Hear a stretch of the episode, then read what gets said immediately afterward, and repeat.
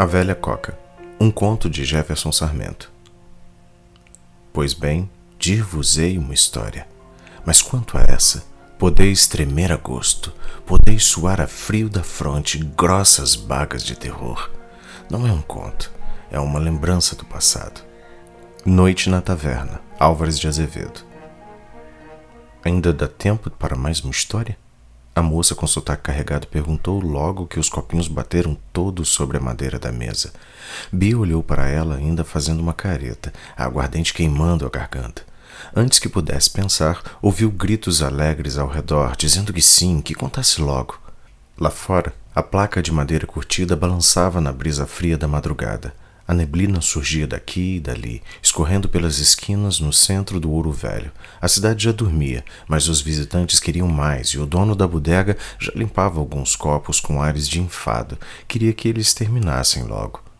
Na mesa do canto, onde os jovens acabaram se reunindo, Bia abriu os olhos para espantar a tontura.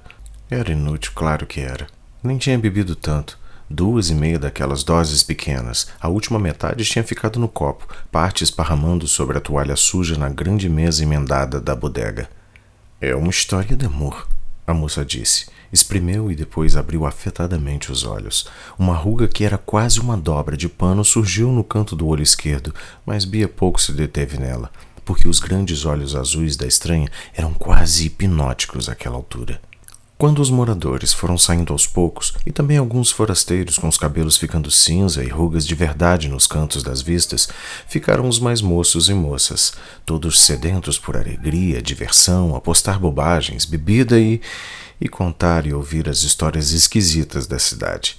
Mesmo os de fora sempre tinham um ou outro caos para dividir, que viram isso, ouviram aquilo, sentiram coisas bem estranhas em algum momento da visita, nos quartos antigos das pousadas, nas encruzilhadas abandonadas das estradas e trilhas. Todo o período de férias e festas, quando a pequena Ouro Velho recebia seus poucos turistas, era sempre muito parecido. Mas a moça no canto da mesa, aquela com sotaque português e fios amarelos escapando singelos por debaixo da touca grossa para proteger o frio, era uma completa estranha. Bia não se lembrava de tê-la visto por ali antes. Que fosse, seja bem-vindo e conte sua história, pensou mas reparou também que a portuguesa reservava um olhar atrevido e insistente na direção do rapaz ao lado do Quincas de Barros, num tempo em que o Quinzinho ainda não se perdera completamente para as garrafas de um jeito irreversível e perigoso. Mas essa é outra história. Esta aqui guarda um pouco de reverência é o outro que estava a seu lado na mesa, um pouco franzino e deslocado, enormes óculos redondos escorregando pelo nariz, o garoto parecia vidrado na estrangeira. Bianca nem se lembrava do nome dele. Droga! Metade dos nomes da mesa lhe escapavam, afogados na cerveja e agora na aguardente. Até o da moça que queria contar sua história de amor desaparecera da memória, se é que ela o dissera. Só não lhe escapava o flerte descarado entre os dois estranhos. E a mágica, com todas as melhores, a portuguesa emendou. Conte logo, alguém disse. Começa com essa benzedeira viúva plantadora de cocas que vivia numa vila de Bragança. Coca? Cocas? A moça confirmou. Mas não é isso que estás a pensar, estrupício. Vocês aqui conhecem como morangas, aquelas abóboras redondas de fazer carruagem de Cinderela. A cabeça do Jack, outra voz gracejou. Sim e não. Ela resmungou já meio impaciente pois fique sabendo que essa viúva esvaziava mesmo os miolos das cocas, cortava-lhes olhos e bocas com dentes pontiagudos e acendia velas de noite para espantar os salteadores da região. Essa é uma tradição lá no norte da península, onde Espanha faz fronteira. À noite, as estradinhas mais desertas ficam iluminadas numa cor de vela laranjada por causa do efeito das lanternas feitas com as cocas. Há que se dizer que por lá contamos de certo é que os corsários bretões, no passado longínquo, ao verem essa artimanha dos patrícios que moravam mais próximos da costa, para cima ainda do porto, acharam uma ideia boa e levaram o costume para a Inglaterra. E depois é que o costume atravessou o Atlântico e foi parar nos ombros do cavaleiro sem cabeça dos Yankees e nos filmes de terror. Portanto, foram eles que copiaram nossas tradições. Onde disse mesmo que era essa história? Bragança fica no norte de Portugal. Pensei que as histórias eram sobre Ouro Velho. Cada interrupção vinha de um ponto da mesa e Bia já não conseguia distinguir de que lábios brotava. Decidiu que precisava parar de beber. Talvez pedisse um pouco d'água. Quando o moleque que servia as mesas passasse, pediria uma garrafinha. E quem diz que não é? A moça retrucou sorrindo, os olhos escapando rapidamente na direção do rapaz de óculos. Esse parecia vidrado, realmente hipnotizado.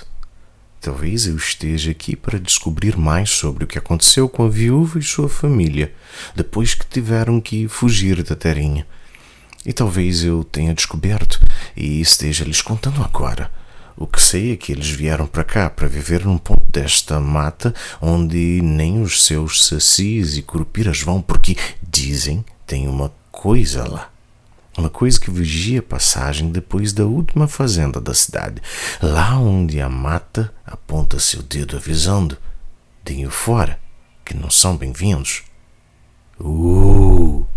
Algumas vozes bêbadas ruidaram. Deixa a moça contar. Conte então. A história começa com o casamento do filho parvo que a viúva entregou para uma galega assanhada, pois a viúva nunca gostou da rapariga uma dessas meninas alegres demais para manter os respeitos debaixo da saia do vestido, a velha dizia. E essa Kenga se enrabichou pelo garoto e entortou seu juízo como bagachas profissionais fazem com os tolos. Esta que queria casamento. Carregou o fedelho para a igreja daquele padre francês que diziam as línguas ferinas da cidade. Tinha um gosto peculiar em confessar as mulheres Quanto a galega, logo embarrigou do primeiro rebento. 1. Um, ela não gostava de trabalhar a vagabunda e vivia debaixo das reclamações da viúva, que as vizinhas chamavam de Dona Coca. Percebe? Era assim por causa das morangas. A plantação descia pelas encostas da colina em que viviam, e era respeitada como poucas porque também era parteira da vila, benzia as doenças e tropeços dos aldeões, dava conselhos e, para poucos, até remédios malignos quando a justiça não era suficiente nos casos extremos.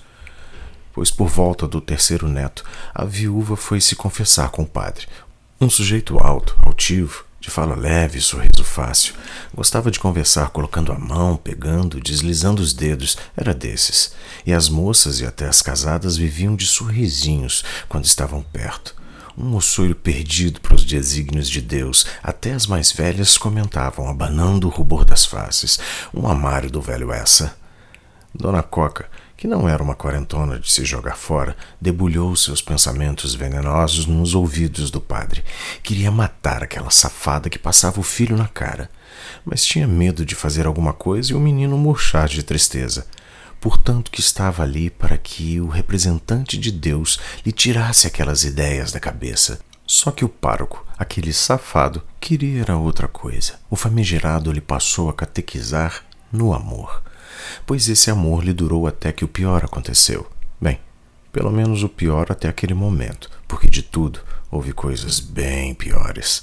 O fato é que a viúva Coca era uma mulher possessiva e, ao longo do tempo, foi se tornando muito mais temida que respeitada, inclusive pelo padre, que tinha suas razões. Ela passava dos limites, gostava de arranhar e morder e bater, e gostava de fazer sofrer. Foi até tomando gosto pela coisa. Um dia arrancou sangue, com os dentes. O caos se instalou primeiro quando um dos maridos da vila descobriu o que o padre fazia. Não podiam punir de fato um representante da Santa Igreja, não como queriam. Estamos falando de dois ou três séculos atrás e a santidade de Roma era coisa com que capeta nenhum sonhava incólume. E nem queriam condenar todas as mulheres adúlteras ou pecadoras porque eram suas mães, filhas irmãs, esposas. Sim, o padre era bom no que fazia, aquele canalha. Portanto, decidiram expulsá-lo, mas também queimar na fogueira a única mulher que era distante e cuja convivência se tornara incômoda o suficiente para se imaginarem sem. O único homem que a podia defender era um parvo com seis filhas remelentas brincando numa ladeira coberta de cocas. Além do mais, a viúva tinha todas as características de uma bruxa curandeira, benzedeira, maldizente e meio eremita lá em suas terras. De uma noite para o dia, a viúva teve que fugir da vila. Arrastou seu filho e a família para um manau que partia do porto de Lisboa. Passaram fome e quase morreram nos longos meses de viagem. Adoeceram, mas ninguém passou, porque ela carregou seus pós e plantas e rezas com eles, e carregou outra coisa. O padre, agora renegado, com a promessa de que seria ele a renegar o ofício da cruz para viverem sob o mesmo teto. 2. A casa que construíram num remanso não muito distante da vila, que se tornaria esta cidade onde estamos, era quase um esconderijo.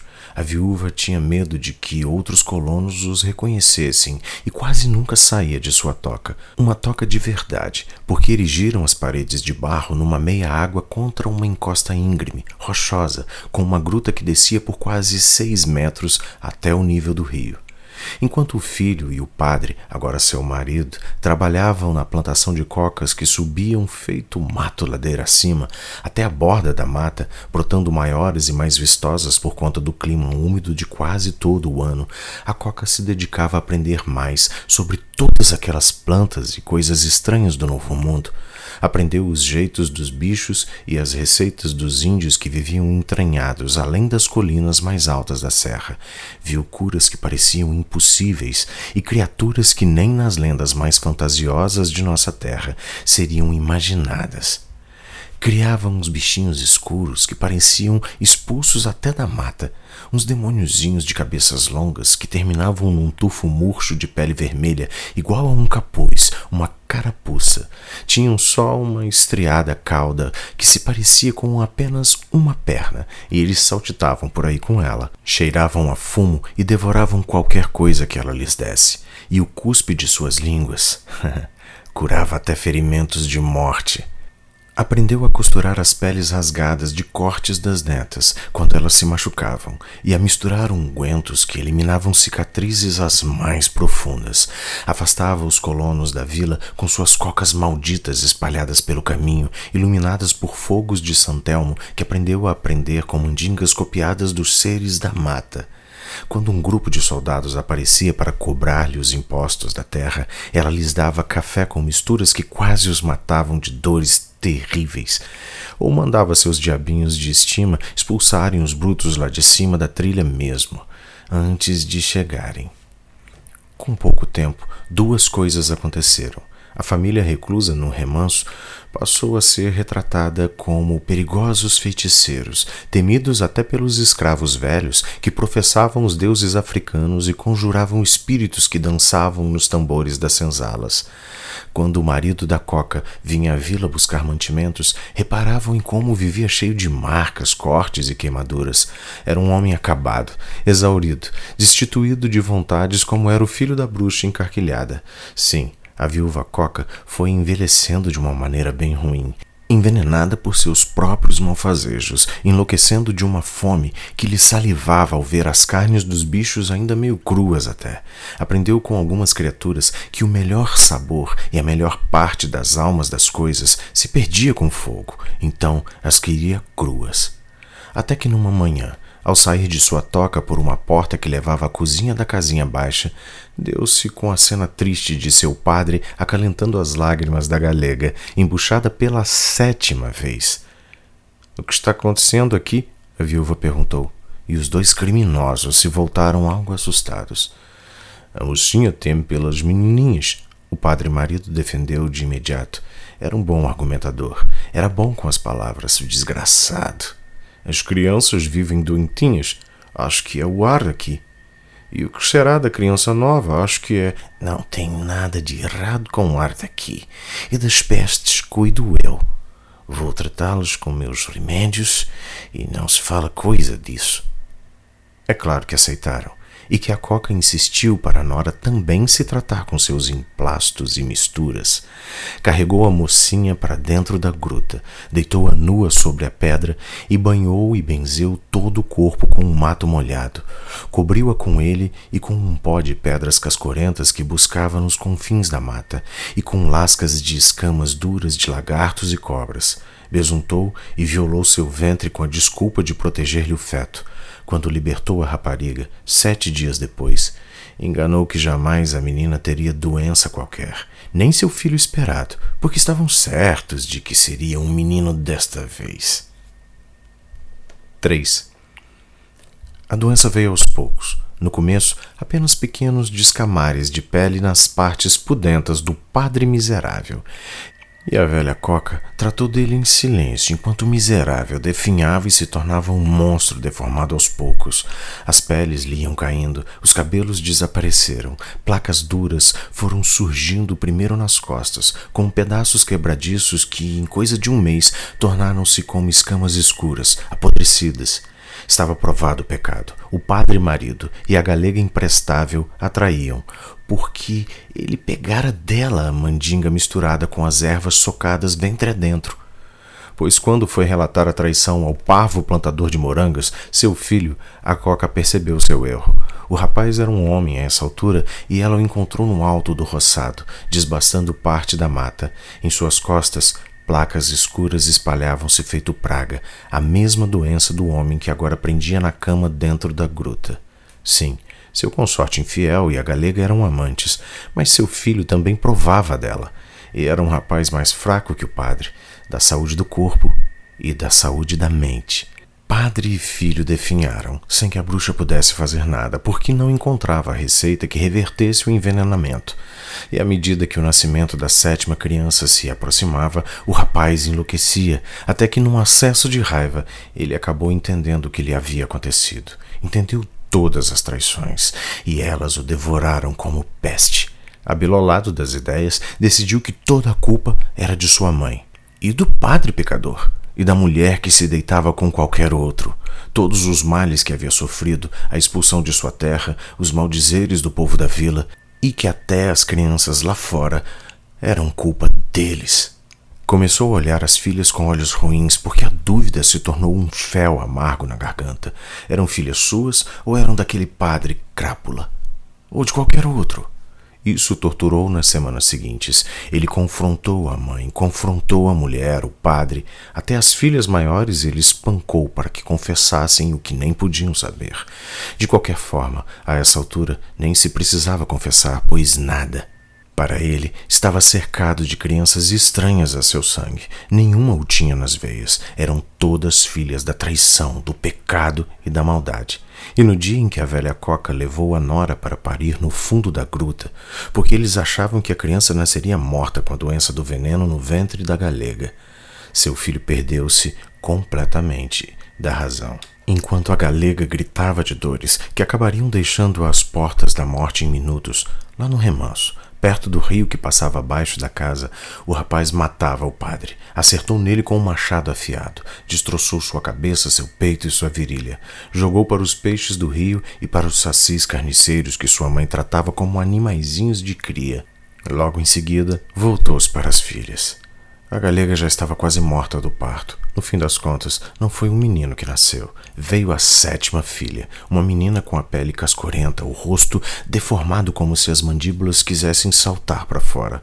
Os ossos pareciam solidificados nas juntas e ela estalava quando se mexia. Era o resultado do veneno que emplastara no ventre da nora. Horrorizada, a velha pensou em afogar a criança no poço que havia no final da caverna abaixo da casa mas teve pena. Lá fora, duas ou três meninas fugiram pela trilha que levava para onde hoje fica a fazenda dos Ventura. Cá dentro, o filho entrou arrastando outras. Ia matar todas. 4. A velha tentou salvar as meninas, mas não foi forte como deveria. Acabou com uma adaga fina enfiada no peito, atravessada pelo próprio filho. Ele se voltou para as outras e as matou. Ele enfiou suas cabeças no poço e apertou seus pescoços assim, com as mãos brutas e o ódio e loucura lhe escapando pelos poros, pelas vistas, pelas narinas, por entre os dentes. Mas então aconteceu uma coisa. Da fresta por onde se chegava na casa, vieram aqueles bichinhos saltitando e se arrastando. A velha os alimentava e os cuidava. Eram seus, e quando a viram morta, os sacis besuntaram sua boca e seu ferimento com a gosma de suas línguas. E ela se levantou. 5.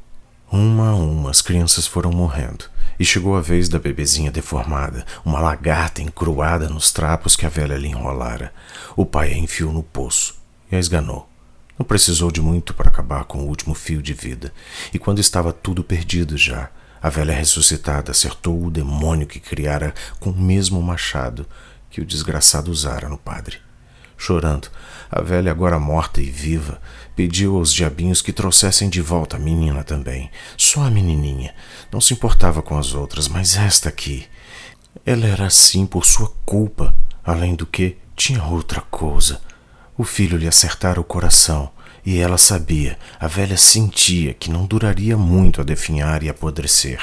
Já a criança, a criança tinha toda a vida e talvez mais que isso pela frente. Dizem que a velha conseguiu se passar para o corpo da menina deformada e foi crescendo forte, alimentada a sangue e carne pelos diabinhos, aprendendo sobre as ervas, sobre os males, sobre as curas e venenos, sobre cada coisa estranha que vivia na mata, sobre os moleques traiçoeiros de pés tortos, sobre cobras de fogo, bichos que tinham chamas no lugar das cabeças e também cresceu sabendo de coisas da terra de além-mar que podiam assustar aqueles seres, mantendo-os longe, porque eram outras mandingas que eles não conheciam. Mais crescida, andava feito bicho pelas cercanias da vila e raptava crianças para comê-las. Era muito branca e de cabelos muito amarelos, finos e quebradiços. As deformidades lhe deixaram com uma aparência aterrorizante. A pele escamava aos poucos, primeiro formando aquelas placas que iam endurecendo e depois caindo, como escamas. Os dentes eram tortos e se espalhavam horrendos no sorriso assustador que exibia às vezes. Andava encurvada e sibilava também.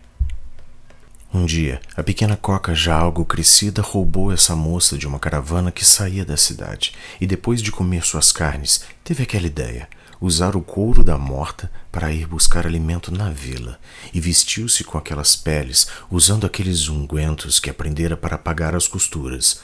E pela primeira vez começou a buscar alimento entre os aldeões da vila. A primeira saca de mantimentos era um velho gordo que gostava de meninas. Ela o enganou e o trouxe para a mata. Ao longo dos meses, invariavelmente desaparecia um morador do arraial e as autoridades ficaram desconfiadas. Ora, era preciso ter mais cuidado, de modo que a menina, já com certa idade, decidiu que seduziria os pecadores da estrada, os viajantes e os visitantes, de quem não dariam muita falta na vila. Isso não funcionou como esperado, porque num determinado ponto ela acabou sendo reconhecida por um plantador de milho ao arrastar um soldado da coroa para a mata. Num revés, um batalhão entrou no remanso atrás da estranha jovem que fazia os homens desaparecerem sem deixar vestígios. Lá embaixo encontraram a casinha velha e a incendiaram. Quando tudo desabou, eles descobriram também a gruta. Lá embaixo encontraram pilhas de ossos e carnes salgadas descansando em varais feitos com fios de tripas. Pior, bem lá no fundo, escondida numa reentrância, perceberam outra coisa era uma criatura, ou era um bicho. Estava coberto com sangue e mastigava um pedaço de carne. Um dos soldados preferiu não se aproximar, porque nas sombras a coisa se parecia com. com. e a porcaria de um jacaré. Olha aqueles olhos amarelos! Parece que está de pé.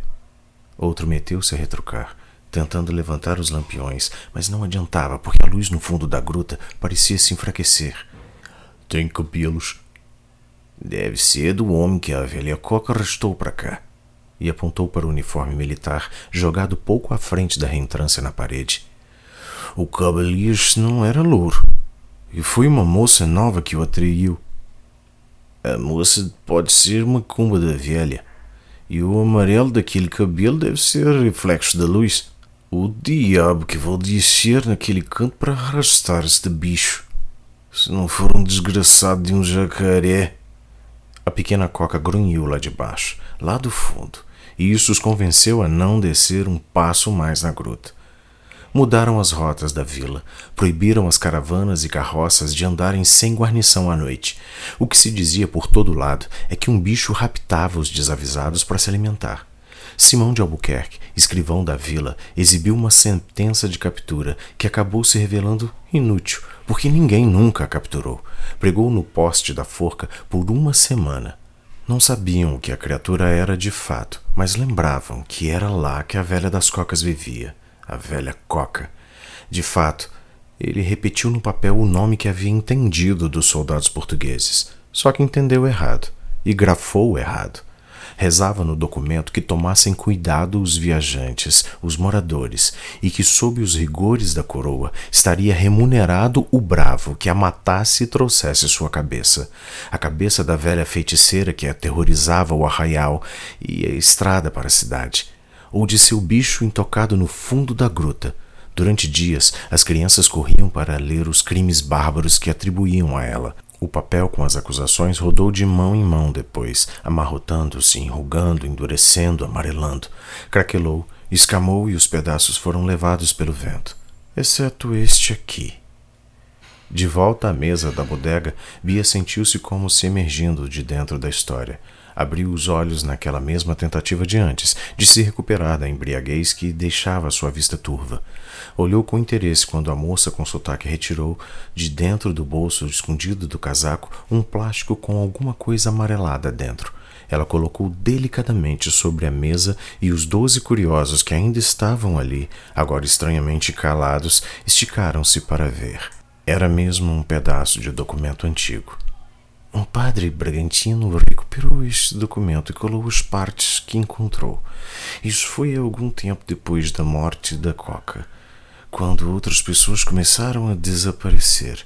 Daí começaram a dizer que a velha havia se tornado um espírito e um outro ser maligno que vinha cobrar os pecados de homens e mulheres adúlteras que encontrava sozinhos nas estradas ouvi relatos de pessoas sendo atacadas por criatura que era meio mulher e meio lagarto ou jacaré. Espera aí, um dos rapazes na mesa disse. Pegou o plástico e levantou diante dos olhos. O escrivão anotara mesmo errado o apelido da viúva plantadora de cocas. O que havia entendido dos soldados portugueses estava ali na tinta quase apagada. No lugar de coca, escreveu cuca condenada à morte por seus crimes de feitiçaria, canibalismo, adoração ao demônio, rituais pagãos e outras crendices insanas. O rapaz sorriu e o plástico com o resto dos documentos foi passando de mão em mão. E também dizem que a menina cresceu procurando casais com seis filhas para preparar a sétima, que precisa substituí-la. Te cuida, Quinzinho. Bia disse para o rapaz do outro lado da mesa, ao lado daquele com os óculos redondos, vidrados na portuguesa. A voz lhe saiu mole ainda por causa da cachaça. Não devia ter bebido. O sétimo filho do Palmério de Barros deu uma gargalhada, depois estendeu os dedos em forma de garras e mostrou os dentes. Cuidado com a cuca, que a cuca te pega, ele grunhiu. 7. O bodegueiro os expulsou depois de mais dez minutos. A noite lá fora caía fria e com a neblina densa cobrindo os topos das casas. Mal dava para ver além do quarteirão seguinte. Os rapazes e moças foram tomando rumo das pousadas, caminhando encolhidos e meio zonzos. Vem, eu te levo até a casa do seu pai. Um dos garotos chamou por Bia, aparecendo pela porta e quase caindo depois do degrau de pedra na entrada da bodega. Acho que você que precisa mais de companhia do que eu. Ele não respondeu. Era o Quinzinho. Só riu. Acabaram caminhando pela frente da Praça da Matriz, trocando este ou aquele assunto. Acha que pode existir mesmo uma criatura deformada nos confins da mata que veste o couro de uma pessoa morta e vem buscar as vítimas num arraial ou na estrada? Meu pai diz que tem de tudo por aí, o Quinzinho respondeu.